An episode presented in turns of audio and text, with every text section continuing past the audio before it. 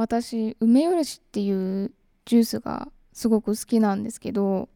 スーパーに売ってなくてですねいつも自動販売機で買ってるんですよ。で 500ml のがなくて 350ml しかないんですぐなくなっちゃうんですね。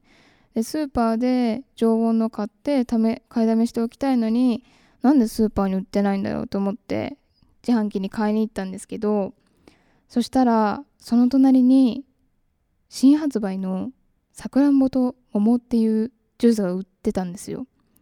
今私の隣にあるんですけど今私の隣にあるっていうことは梅おろしではなく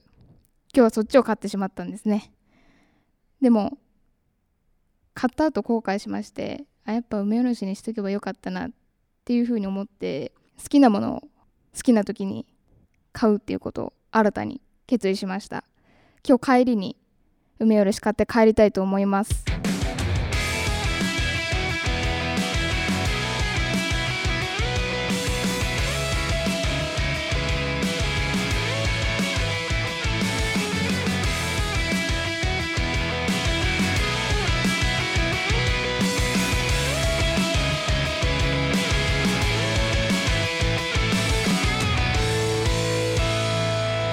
改めましてみーこです。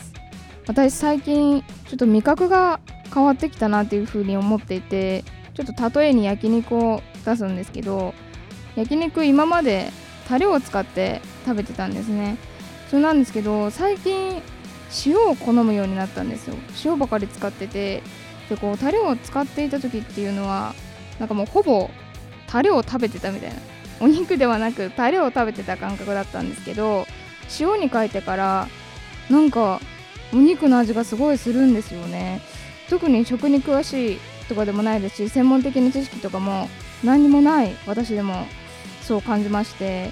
こう子供の頃嫌いだったものとか出来事っていうのは急に好きになったりするんだなって思いましたね。でテレビや雑誌とかでも大人になったら味覚が変わるよっていうのは結構見たり聞いたりしててその時は全然分からなかったんですよ。いや変わんないでしょって思ってたんですけど今になって分かってもう自分のことなのにすごく面白くて年代によって楽しさが変わったりとか新たな発見があるんだなっていうのを知りましたね。ね皆さんも今日このラジオを通して新たな何かを見つけていただけたら嬉しいです。それではみーこの弾丸レディオ始まります。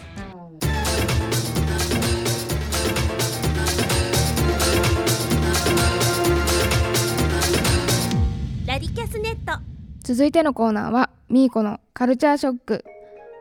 このコーナーでは私みーこがショックを受けたあらゆるカルチャー系のトピックをご紹介していきます。今日のテーマは自分とは何が違うの？いつもハッピーに見える人たちの共通点5つ。ライブドアニュース2016年7月7日に掲載された記事から取り上げてみます。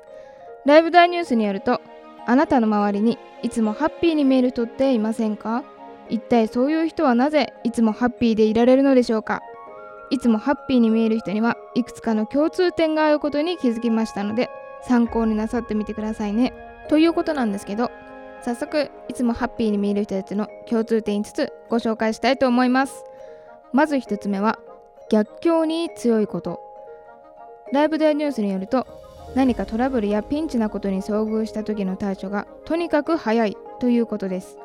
拉致の開かないことでいつまでもくよくよせずに冷静に物事を整理して解決するという思考に切り替えることが困難を乗り越える術です。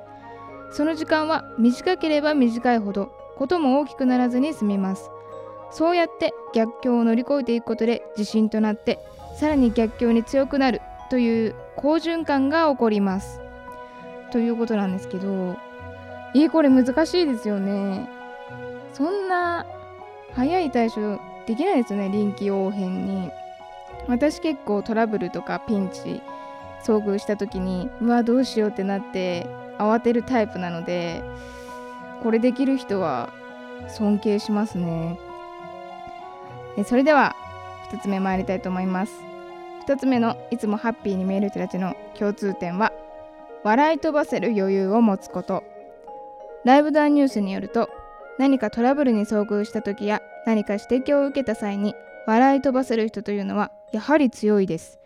不思議なもので笑う角には福来たるということわざ通り笑っている人のところには幸運が迷い込んでくるように思います。筆者自身も辛い時こそ笑おうと意識するようになりましたがそのおかげで救われていることが多いと感じます。そもそも笑うということ自体がすごいパワーを持っているそうでそれが作り笑いであってもがん細胞を攻撃するナチュラルキラー細胞が増えるそうです。いずれにせよ笑って損はありません。ということなんですけどこれすごいですよね。なんか笑いでがんが治るとかそういう話私も結構聞いたことがあっていや笑うって大切なんだなって思うんですけどうーんこれもなかなか難しいですね。皆さんどうですかね？辛い時笑えますかね、えー、続いて3つ目いきたいと思います。3つ目はプラス思考であること。何か起きた時にそれをどう捉えるかということは大切ですが同じ時間を費やすのであればやはりプラスに捉えた方がハッピーです。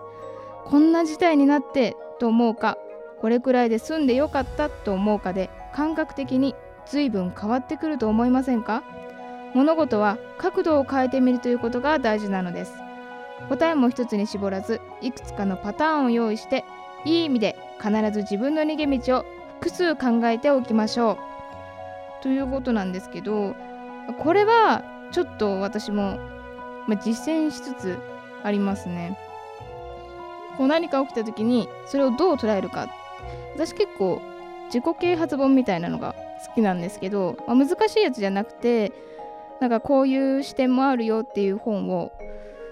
前によく読んでいていろんな視点を持てるようになったんじゃないかなと思ってたんですけどやっぱネガティブに考えることがまだ多いのでうーんいろんな視点で考えるっていう思いをまず常に持っとくのが大事かなというふうに思いましたね。続いて4つ目なんですけれどもこれこれちょっとどうかなと思うものをご紹介します。4つ目のいつもハッピーに見える人たちの共通点は適当に切り上げること。ライブドアニュースによるとネガティブな人との話はあるところまで来たら適当に切り上げるということが大切です。結果の出ない話にいつまでも時間を費やすのはお互いにとってプラスになりませんとことん付き合ったからといっていい結果が出るとも言えないのでほどほどにしましょうということなんですけど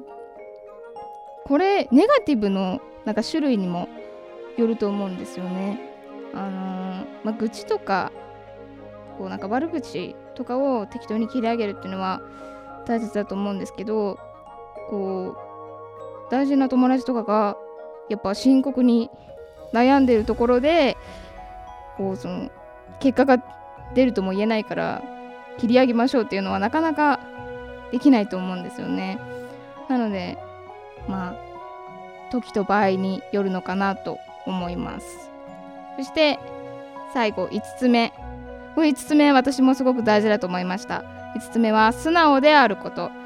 ライブドアニュースによるとそれなりの年齢になると自我が確立されるためなかなか人の意見を素直に聞けなくなってくるもの。しかしそんな中でも素直に受け止めている人というのは周りの人に愛されやすいため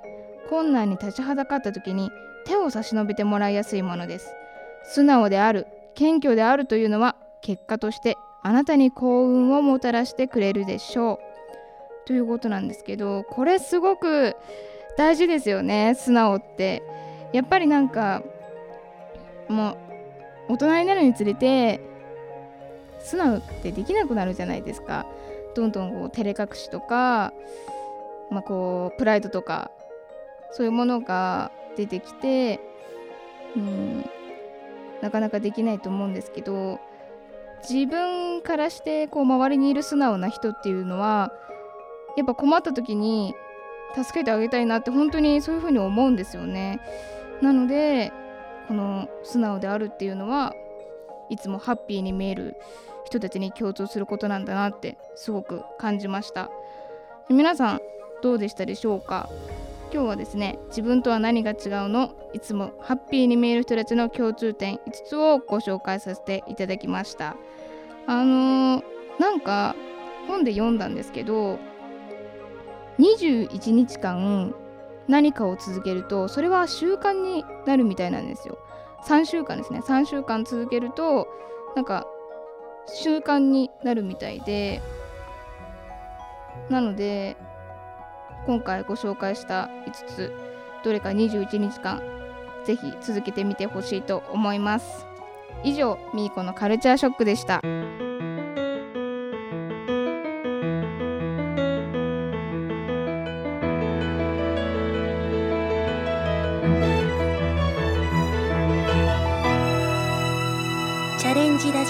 ジオラリキャスネット。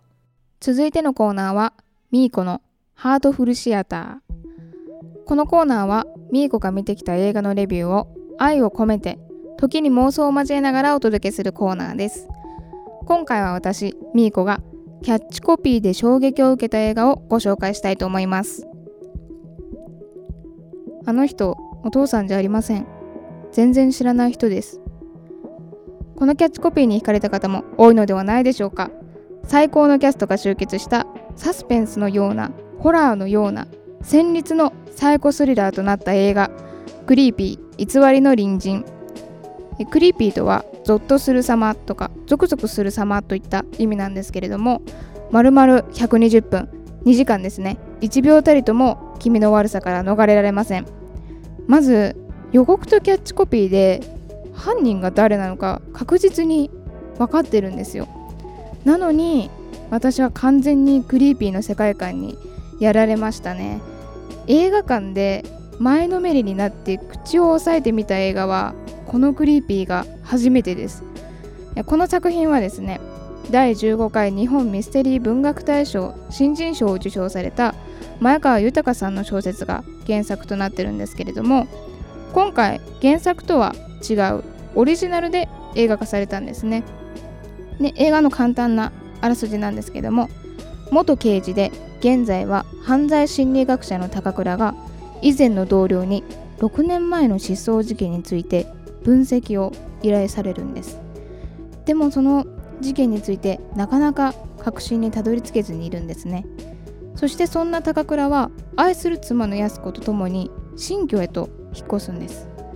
そしてそこの隣人である西野という一家が奇妙な家族で徐々に翻弄されていくんですね。そんなある日隣人である西野の娘美代から高倉に「あの人お父さんじゃありません。全然知らない人です」と告げたことから時代は急展開していく。というストーリーなんですけれども高倉と妻の安子はですね引っ越した先でご近所に挨拶をしに行くんですよ。でその時隣人である西野は現れないんですね。でも後日安子が一人で西野家に挨拶に行った時には西野が出てくるんですよ。でそこで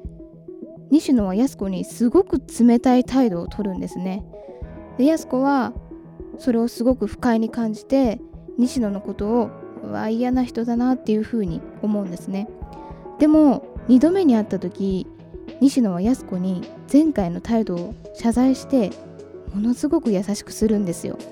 でそこからじわりじわりと安子は西野に支配されていくんですね。でこの安子が支配されてしまう原因となっているのは夫である高倉との関係だなっていうふうに私は思っていてこう引っ越しもして刑事を辞めた夫はもっと自分との時間を尊重して私のことをちゃんと見てくれるんじゃないかっていうふうに安子は思ってたと思うんですよ。でも夫である高倉は刑事を辞めたのに同僚から依頼のあった6年前の事件に関わるんですね。優しいけれど自分の気持ちを全然汲み取ってくれない夫に対してこう妻としても女としても安子の心はどんどん欠落していくんですよ。そしてそこに隣人である西野がつけ込んでくるんですね。すっと安子の心に入り込んでくるんです。西野の言動や表情はもちろんなんですけど風景までもがもうすごい不気味なんですよ。映される建物とかこう木々の揺れる音風の音までもがこう恐怖を煽ってくるんですね。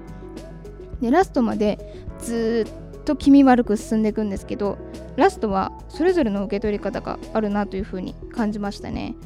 全てが明かされるわけではなくてちょっと謎が残るんです。なのでモヤモヤすると思うんですよ。でもそれは逆に映画が終わったとでも楽しめる要素だと思うんですね。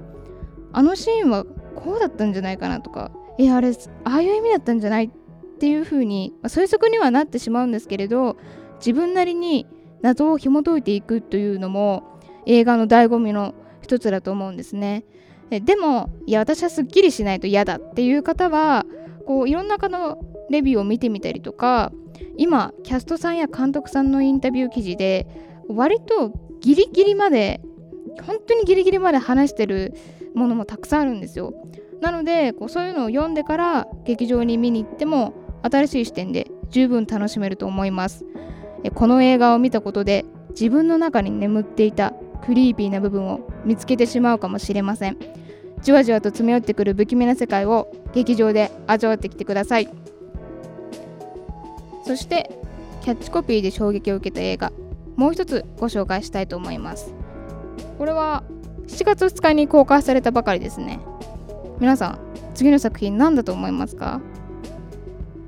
主人公2人の名字が題名となっている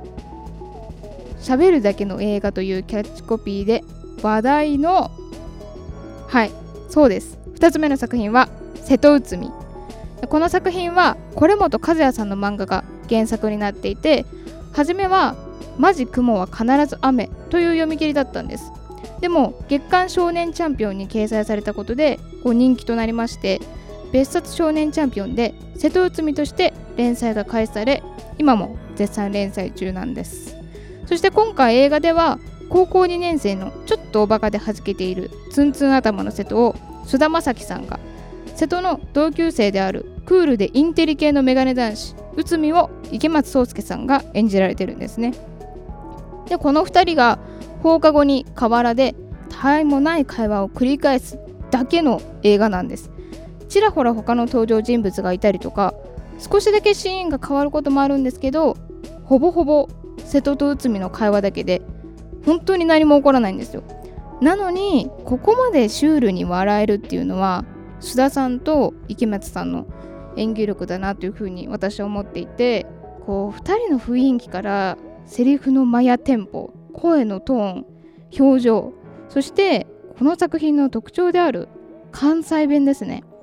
これら全てに全然違和感がないんですよ。だからこそ楽しめたなというふうに思いましたね。こう漫才をしているわけでもなく男子高校生ならではの会話から生まれる笑いがまた良かったですね。で冒頭でも少しご紹介したんですけれども映画のキャッチコピーは「しゃべるだけの青春」そして原作である漫画のキャッチコピーはこの川で暇を潰すだけの青春があってもええんちゃうかとなってるんですけれども私はこの2つのキャッチコピーにすごい感動したんですよ。こう青春っていろんな形があったんだなっていうふうに思いましてこう青春の証みたいなのを残さなくても他愛もないことだったり大人になったらこう治る傷だけれどその時にはすごく深刻だった悩みを話したりまた何を何をするわけでもない時間を過ごすことでさえあれって青春だったんだなっていう風に今回これを見て気づきましたね。で瀬戸と内海の会話だけの青春っていうのはすごくシュールで儚くて尊いものなんですよ。なんですけどこう派手でないからこそ心に響いてくるものっていうのがありましたね。でどのエピソードもそれぞれ良さがあるんですけどあるエピソードで内海が瀬戸にミルクティーを渡すシーンがあるんですね。でここはセリフなしの動作だけなんですよ。喋るだけの映画なのにセリフがないんですよ。で長くないちゃんとしたワンシーンなんですけど笑いがこらえられないのとあとほっこりする要素っていうのもたくさん詰まってるんですね。そしてこのシーンのラストで今後大事にしていきたいと思えるメッセージがあるんですけれどもまあそれがどんなメッセージなのかはぜひ劇場で確認していただきたいと思います。あとこの瀬戸内海はですね上映館が限られていて私もそうだったんですけど普段見ている映画館では上映されてないという方もいらっしゃると思うんですよ。でもこう今まで見たことのない映画館で味わえる感覚っていうのは本当にたくさんあるんでちょっと遠出してでもぜひ見ていただきたいと思います。え今回はキャッチコピーで衝撃を受けた映画「クリーピー偽りの隣人」と「瀬戸内海」をご紹介しました。以上ミーコのハートフルシアターでした。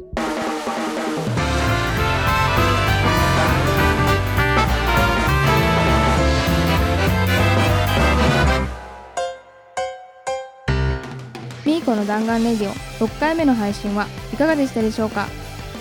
そろそろお別れの時間となってしまいました。え今日はですねなんか今日すごい緊張したんですよ。前回あ慣れてきてあちょっとなんか自分の中で余裕ができたかなと思ってたんですけどなんかここに来てすごく緊張してそれでずっと喋ってたんですけどやっぱこう慣れてきた頃っていうのが一番油断する時期なのでちゃんと気を引き締めてこれからも頑張っていきたいと思います。えそして私みーこツイッターを始めました。えー、ツイッターのアカウント名は miiko-938 miiko-938 ミーコ -938 です。アルファベットは全部小文字です。えー、本当にねもうすぐ梅雨も終わるんじゃないかなと思うんですけれども、まあ、私も最近は結構参ってしまうことが多くてですねいろいろ悩みもありましてで皆さんもこの時期就活とかうん内定決まった方もいると思うんですけどまだまだこれからな方もたくさんいてその他にもいろいろな悩みがあると思うんですけれども、えー、ピュアな気持ちでね素直さを忘れずに明日からも頑張っていきましょう。以上妄想と日本映画をこよなく愛するみーこがお送りしました。次回またお会いしましょう。さようなら。